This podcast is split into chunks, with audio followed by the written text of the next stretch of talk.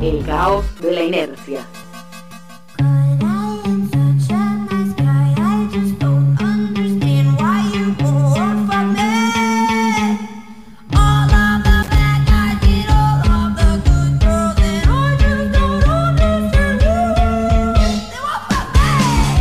Somos Postmundo, yo son las 17 y 12 y sigue siendo 26 de marzo y esto que estás escuchando es la sección del último top.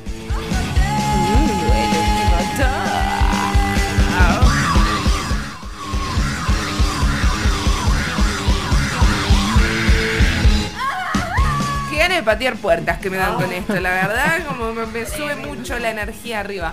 Eh, la semana pasada la señorita Boxler nos estuvo adelantando un poco de qué venía este último top y era sobre algo muy importante. Yamila, Voy a empezar leyendo algo antes Ok. de decir la palabra clave. ok. El postulado general sería que muchas veces lo justo es ilegal y lo injusto es legal. Y los simuladores están acá para ordenar eso un poquito. Ellos son invasivos, violan absolutamente cada una de las reglas que hay para violar, pero siempre el fin es noble. Son justos, pero políticamente muy incorrectos. Nada. Eso dice Damián Cifrón, Ajá. el director de los simuladores. Bien, serie sumamente reconocidísima que son nuestros héroes locales, la verdad. Así es. Año 2002, Argentina, plena crisis. Cinco chabones se ponen a idear una serie que haría historia y que algunos llaman la mejor serie argentina. Es que es, Es que lo es. la mejor serie Sí, argentina. lo es. Yo creo que es una de las mejores series, punto. La mejor serie argentina de todos los tiempos. Yo Tuvo no, no he visto Ocupas, pero sé que mucha gente también le infla Ocupas. Sí, Bueno. es que Ocupa está buena, pero los simuladores son simuladores. Yo a los simuladores sí la vi, eh, de- no la vi en el 2002 porque tenía 7 años y... no, Ah, yo le vi en el 2002. no- yo también. Yo no la casaba. Solo que no le entendía nada. Claro, yo no- Un poco terminé traumada porque había algunos capítulos que eran como wow. Sí, sí. Sexo explícito. Ni siquiera sexo explícito, cosas que, que, qué sé yo, por ejemplo, en uno de, lo- de los de los episodios le hacen una colonoscopia a un señor que era que era Era un usurero.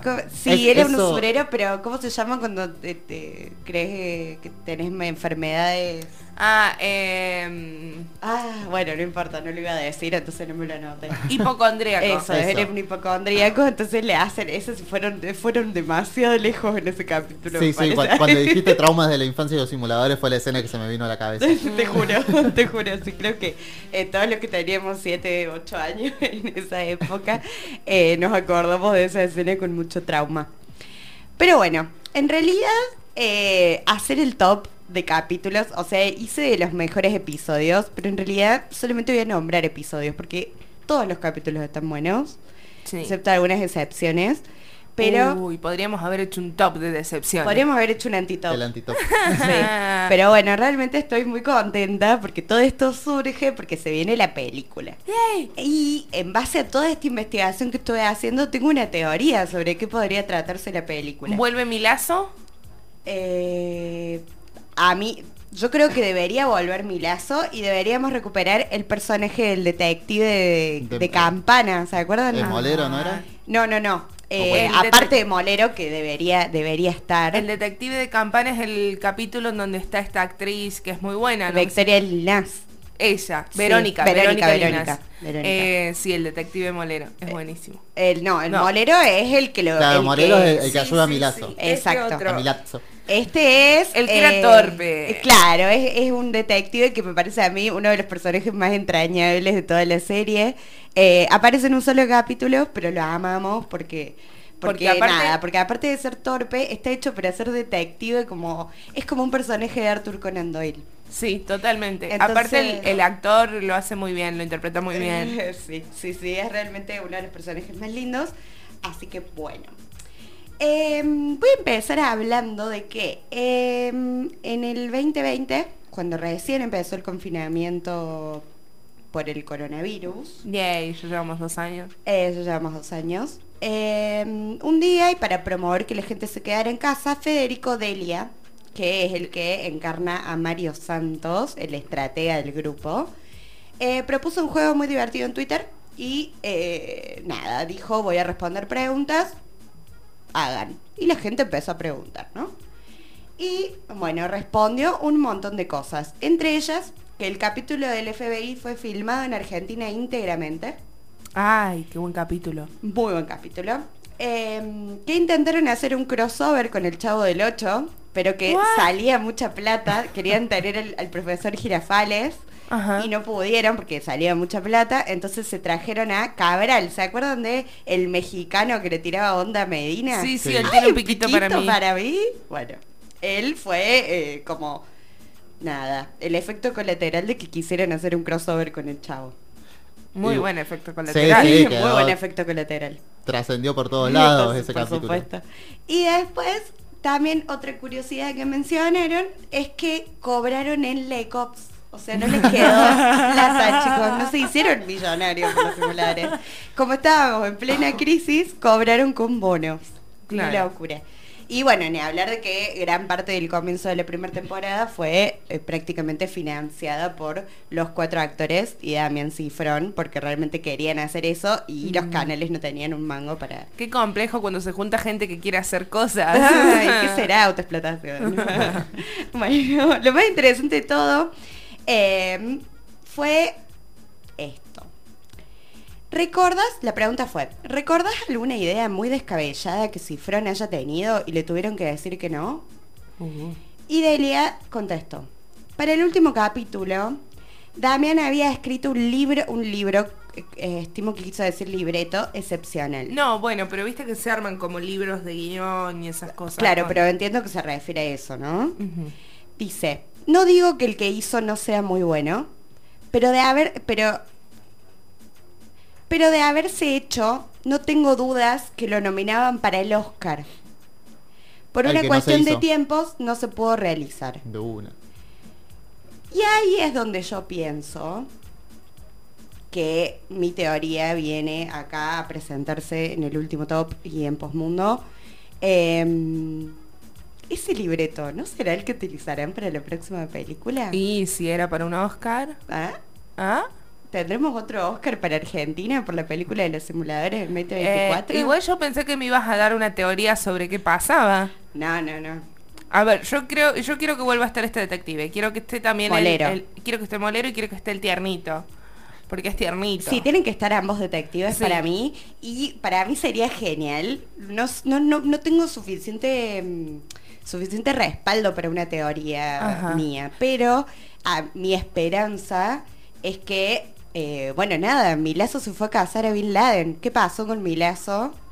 Eh, y cómo va a terminar esa historia. Y para mí tienen que tener mucho de eso. Y estaría bueno que aparezcan muchos de estos personajes. ¿Se imaginan la tecnología puesta al servicio de los simuladores? No, Porque antes eran re cracks con cosas que, bueno, eran tecnológicas en su momento, pero nada, ahora están re, re, re superadas. Totalmente. No sé, totalmente. no, me- no me lo, no me lo imagino a Medina con cámaras digitales. Ay, sí, mi vida, Medina, qué lindo. Ay, qué hermoso personaje Medina. Bueno, y entonces... Bueno, un día vamos a hacer un top de personajes de los simuladores. Nada. Bueno, ay, a mí me gusta mucho Lampone porque es Osco. Hay en, en YouTube, eh, Navaja Crimen tiene un video en el que teoriza sobre lo que sería una película de los simuladores que lo hizo hace dos años.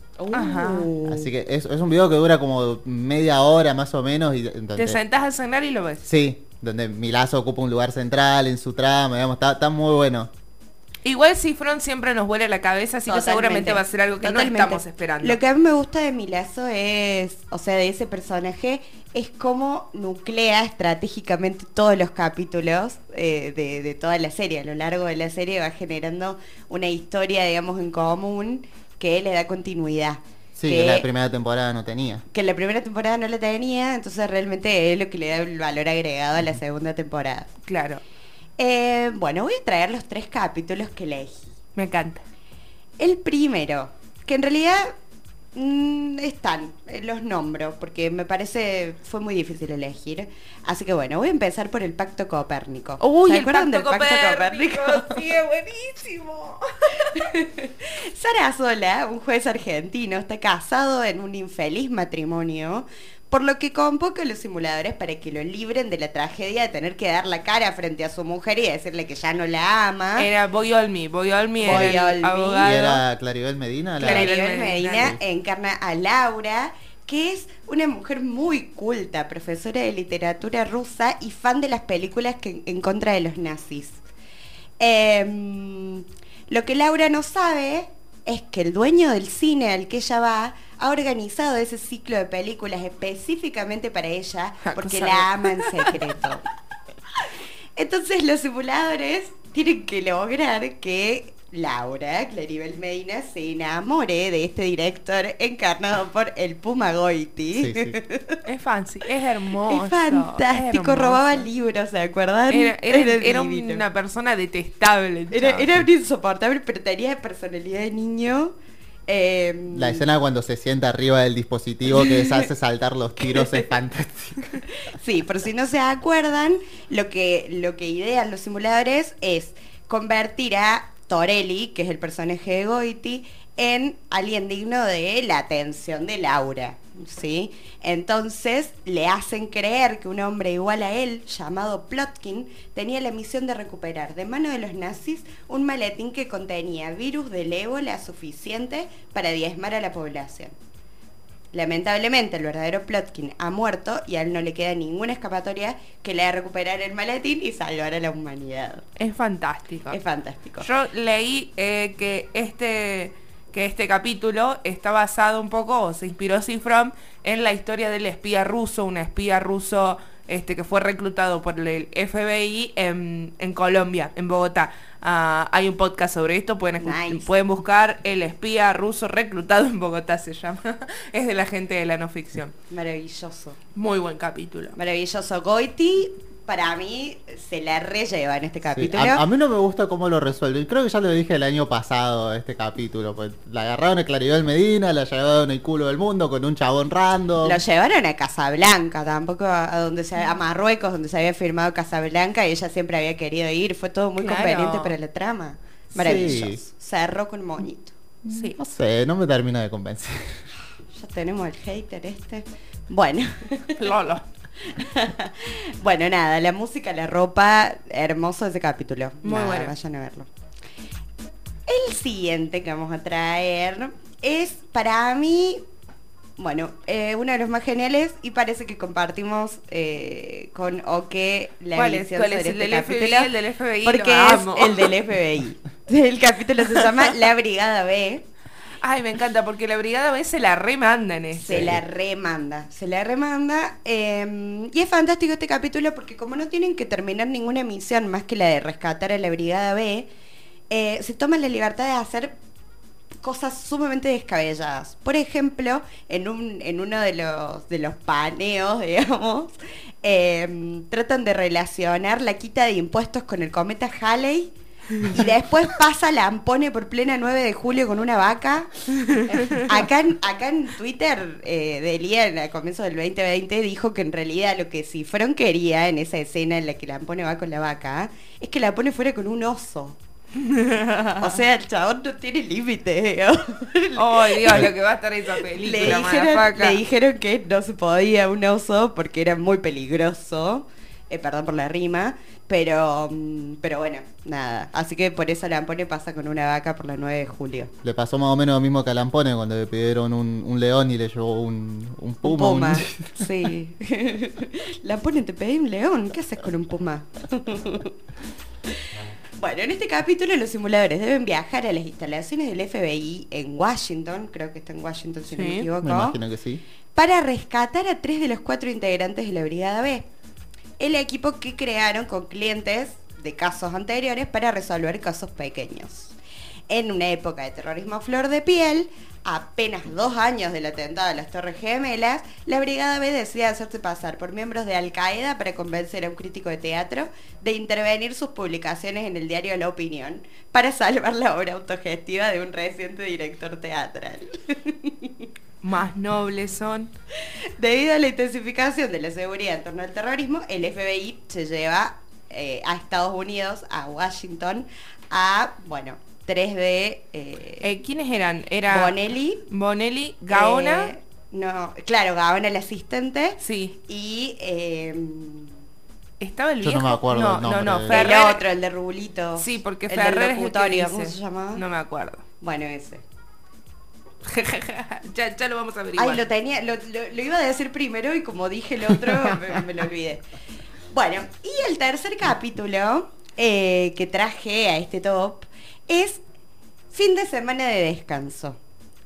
¡Ey! ¿Dónde está mi protagonista? El, el- sí. Sí, este Es el que van manejando al principio. es el que van manejando. Lo que más me gusta de este capítulo y por lo que lo elegí es porque tenemos un pantallazo más general de la vida personal de ellos. Sí. Por ejemplo, Ravena es polígamo, vive con tres chicas en su casa. Juega al tenis. Eh, juega, sí, juega al tenis, medita, toca el piano, hace un montón de cosas. Ah, es, es todo lo que obviamente es. Claro, es como. No, dije Medina. No, Ravena. No, Ravena. Ravena. Ravena, Ravena. Em, sí, e- es, como muy gracioso Ravena. Eh, después está Santos, que es un lector apasionado, o sea, se va literalmente con 10 libros de vacaciones. Entre ellos, Estudio en Escarlata de Sir Arthur Conan Doyle, que en realidad representa toda la línea del relato del capítulo, ¿no? Em, Medina es fan de las bandas sonoras de Disney y la pone como porquerías. Y eso es todo lo que nos enteramos en este capítulo. No, no, también nos enteramos que este Betún tiene una serie de aparatos que le, le permiten alimentarse solo. Pero no es en este capítulo. No, no es en este. No, no es en este capítulo. Ah, bueno. En este capítulo le pide a la brigada B, la pone que lo cuiden a Betún. Y, Sí. y el asistente le dice, sí, yo lo saco a pasear. No, no, no, dice, Betún sale solo, tiene Hay que llave. Hay que llevarlo la clase de canto. Betún estudia canto. bueno, en este capítulo, eh, obviamente los simuladores no están para descansar, presencian una discusión de pareja y los convocan como testigos. Este capítulo, bueno, eh, está basado en Estudio en Escarlata, de- es decir, Arthur Conan Doyle, y representan a este, mm, a este detective eh, que, bueno, nada, está... Nada, tiene esta- estas verdaderas intenciones de dedicarse a la investigación, pero es tan torpe que, bueno, no está valorado por... Claro, es inteligente pero torpe. Es inteligente pero torpe. Eh, así que bueno, nada, vayan a ver estos tres capítulos. La verdad que eh, estoy muy emocionada por la película. Ya veremos cómo, ¿Cómo continúa? cómo continúa. Eh, Vanegas, Martín Vanegas. Vanegas. Vanegas. Vanegas, Vanegas, el ruludo sí. narizón, este, qué, qué- qué buena, qué buena serie. Yo hubiera puesto en primer lugar, obviamente, el del FBI.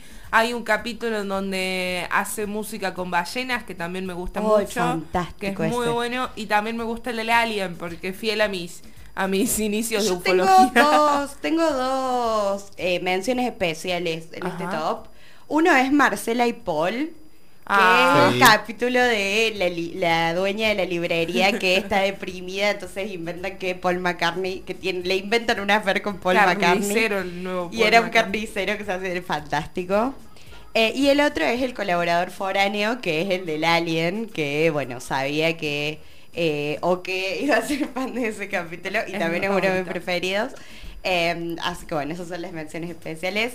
Nada, estoy, estoy muy contenta de hacer este top. Me encanta, nos vamos a ver la película. Esto que estás escuchando es Postmundo, nos mandas mensajes en nuestras redes sociales en arroba postmundo FM y ahora escuchamos rapidito a Luna de Miel de Virus.